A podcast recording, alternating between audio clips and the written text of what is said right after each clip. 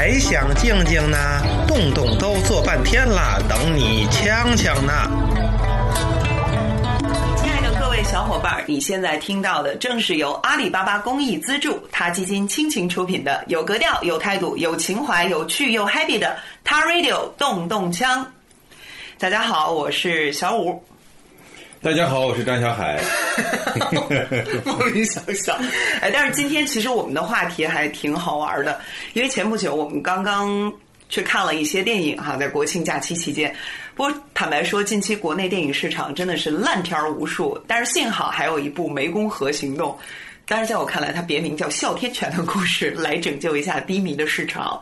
就是这个电影真的是特别好看，而且我发现好多周围的朋友都跟我一样，想要怒刷第二遍。但其实还有一种声音说是一条狗支撑了一部电影，但里面那个哮天确实特别让我喜欢，特别让我喜欢。对，咱们前两天说起来，今天这个节目要说这个话题，嗯，然后我还专门去花钱看了这场电影，下班以后很晚。呃，去看了一场这个电影，但是我我我个人不觉得它是一个有多好玩、多好看的电影。这个相比较类似题材的这个大片儿吧，它还是差很远。反正我我看的觉得呃挺无聊的。为啥？那个就是我所有的朋友，就是这个豆瓣上的那个就是好，就评分率特别的高，然后所有人都说，就是近期真的少有这么热血的片子，而且它真的是。最不像主旋律的主旋律影片，对吧，莎莎？对的。对，就这个。看样子我是少数派，但是总的来讲，我在那看的时候，我一点也不热血。我不知道，嗯，反正我在这里头也看不出来多强烈的那种，嗯，呃，震撼的感觉呀。啊，然后我觉得这这个。不不，我不好玩这个电影不好。其实这个电影它它好玩就好玩啊，不是好看就好看。它在它是前几年真实的那个案件改编的。然后我们当时看之前也以为会看一个主旋律的影片，我公安战警什么连同边防缉毒人员怎么，但是没想到能拍出那种喋血双雄的效果。那这个可能是因为你一开始有一个预期，然后呢有了这个预期去，你觉得啊，可能是主旋律看一看吧，结果呢它还不错。呃，比那个比比预期可能好，但是呢，我觉得比预期好可能是真的，但是它实际上还没那么好，就我的感觉是这样。这回我去看呢，有一个主要的原因，咱们为了录今天的节目啊，所以我就要去看。然后呢，要录这个节目，主要咱们咱们动物保护公益基金会主要是要去看那条狗哮天。对对对，哮天。这个哮天，果断圈粉儿。我我看完以后，我就当时我就懵了。我说那看完这个电影回去要录节目去要说这个狗没多少这个狗的特别特别的情节。我说那讲什么说什么呀？这这个狗说他就是我看到他在电影里头他就是那么表现的啊，这这被被这个这个当兵的直接一说走去就进到那个很。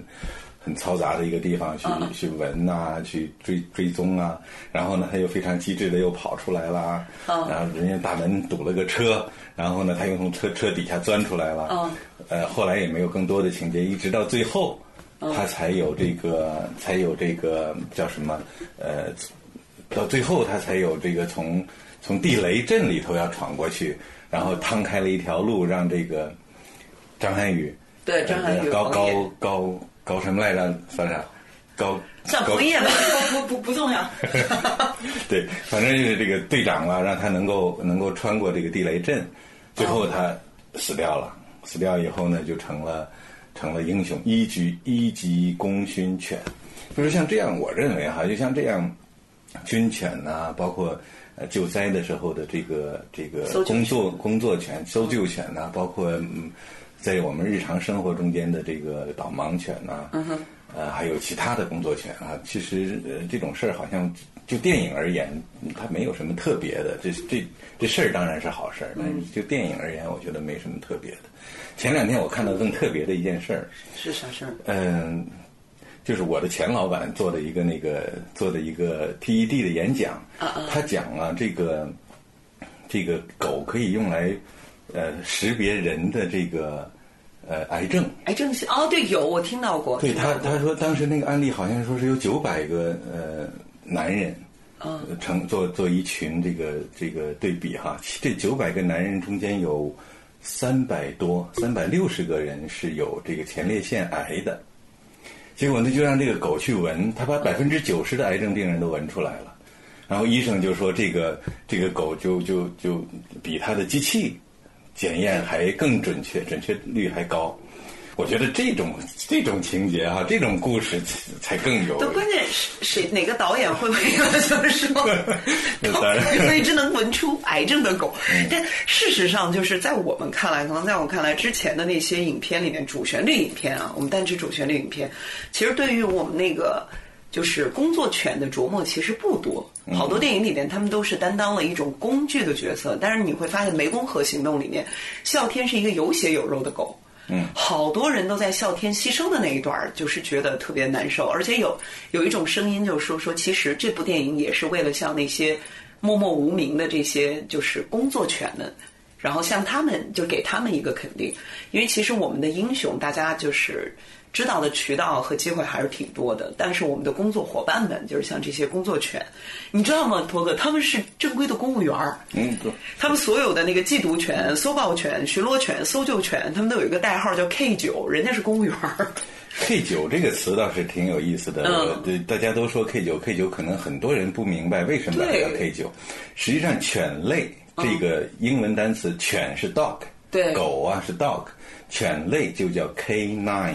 哦，K nine，C A N I N E 这么一个词，所以把它念念成 K nine，那那它写就是 K 九，K 九哦，这样子犬类。嗯，不过他们确实都是公务员，而且其实那个从电影院出来之后，我听到有不少我不认识的人啊，在在旁边就说那个哮天好帅啊，但是他们还在讨论说那个哮天是不是黑背。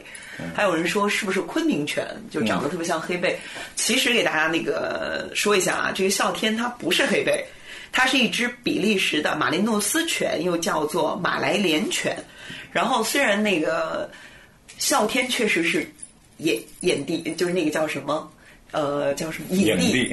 哮天确实是个影帝。有人评价他说，跑起来的时候是奔跑的荷尔蒙，躺地上就牺牲的时候是满满的费洛蒙。然后当时所有人都在哭。然后其实这个狗狗三岁，它叫 Zebra，然后它没有死，它是一个非常非常非常棒的演员。嗯，所以我们就是这次真的觉得这部电影确实是值得好好看一下。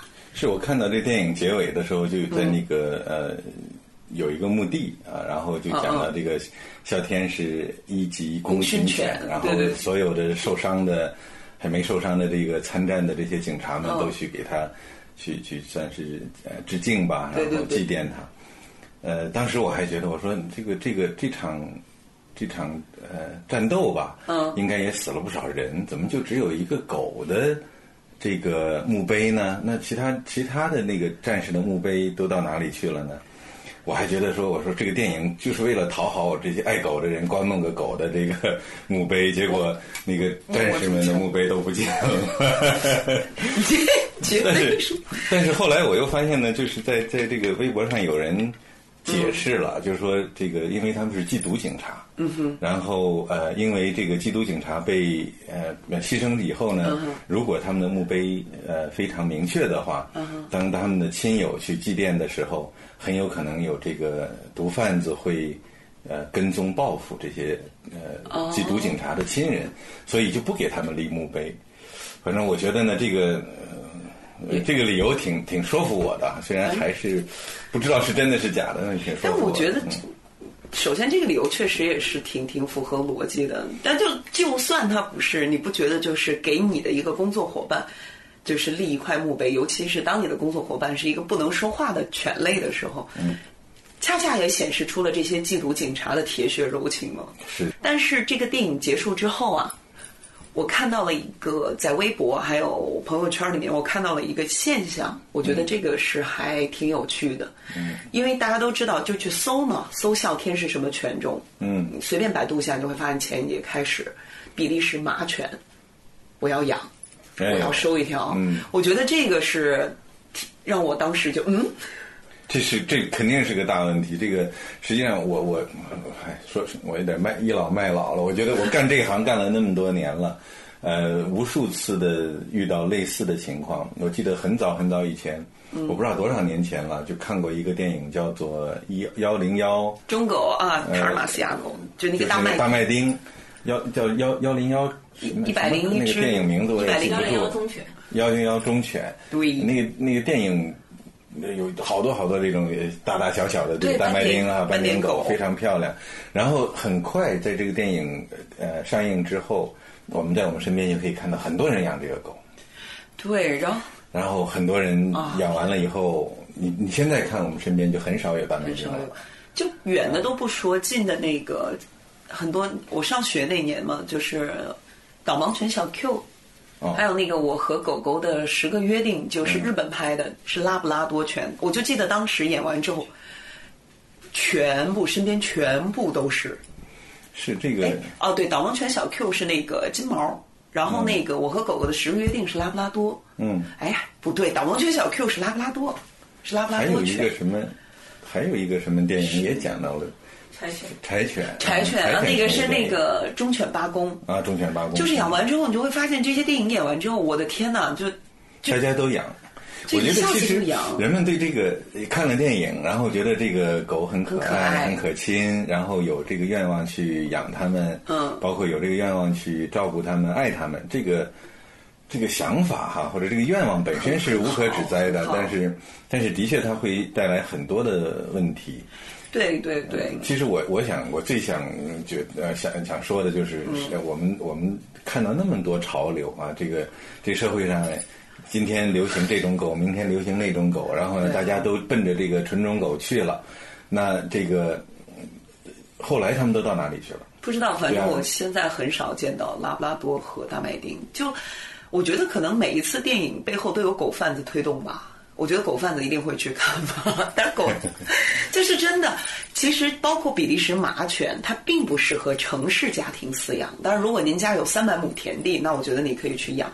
它是适合工作犬，然后适合那种就是看家护院，它必须有一定的活动空间。要有呃足够的这个运动量给它，对它才能够保持自己的健康。是的，甚至可能在营养方面呢，各方面的这个负担，对对这个狗主人来讲都是一个挺大的负担。你就试想一下，如果你把它居在你们家七八十平的屋子里面，你每天上班，然后只能早晚遛它一下，你就想象你一辈子住在一个浴缸里面，然后只在早上和晚上给你一个小时出去转，剩下时间你都要在那个浴缸里面，你会怎么哎，样？我我就想说说，我我们办公室楼后那个有有一个公寓，哦然后我每天到那个后头那个阳台上去嗯休息的时候，我就能看到那个公寓的那个阳台上关了两只那个德苏木德牧，德牧啊，啊就德牧那个白黑黑白花的哈，这两只狗，然后呢，两只狗从小我们很这我我在这栋楼里办公好几年了，很小的时候那两只狗就关在那个阳台上，狗主人就不让它进屋子，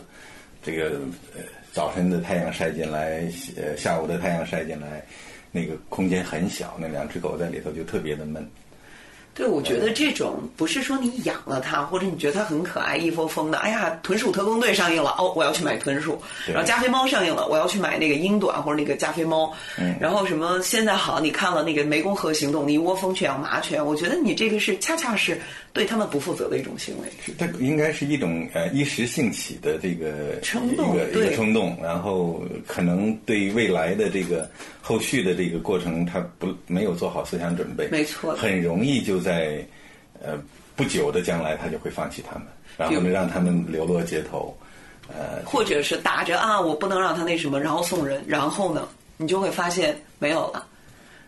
对这个，我我觉得今天咱们讲到这个这个电影讲到这儿，我觉得哎，我心里头挺舒服的。我我我挺愿意说，咱们咱们呃看着这个电影，让我们的声音能够被人听到的时候呢，看了这个电影，喜欢这个狗，我们就去尊重它，呃，尊重这个呃犬类对我们人类的帮助。但是要想养狗，一定要慎重，一定要这个千万不要让他们在你没有没有办法的时候呢，让他们流离失所。受这个丧家之犬的这个这个痛苦，痛苦。嗯而且，如果你真的特别想养，那你不妨把自己关到厕所里面，然后关一天，然后早上吃早上吃早饭的时候来转一圈。关到厕所里关一天呢？怎么关呢？就不让它出来，啊，把狗关在不是把它把自己呀、对关一天，然后不哦让它出来，然后你吃喝拉撒全部都在厕所里面，只有早上和晚上自己出来不靠谱转一个小时。不是，我觉得你这样你就可以体会到，当你因为一时冲动喜欢这个麻雀，你把它带回到你城市里面的兔子窝里面。领领养代替购买，不要去买这个纯种犬了，就是要领养一只狗，领养一只小土狗。中华田园犬，咱中国自己哎这个我同意对吧？领养一个狗，呃但但是之前要要有这个慎重的考虑，一定要呃要有要下好决定，就是要陪伴它十几年。没错，你找老公都不能比这件事情更严肃，你要用找老公的心去想养狗。好，我们这里是有态度、有格调、有情怀、有趣、有 happy 的 t a Radio 的动动枪，而这档节目正是由阿里巴巴公益资助，他基金倾情出品的。谢谢你，大家再见。谢谢，拜拜。其实这是一个三十秒的彩蛋，边牧，急死人了！刚才他他们三个说来说去都没说对，人家明明是边牧，非得说德牧苏牧的。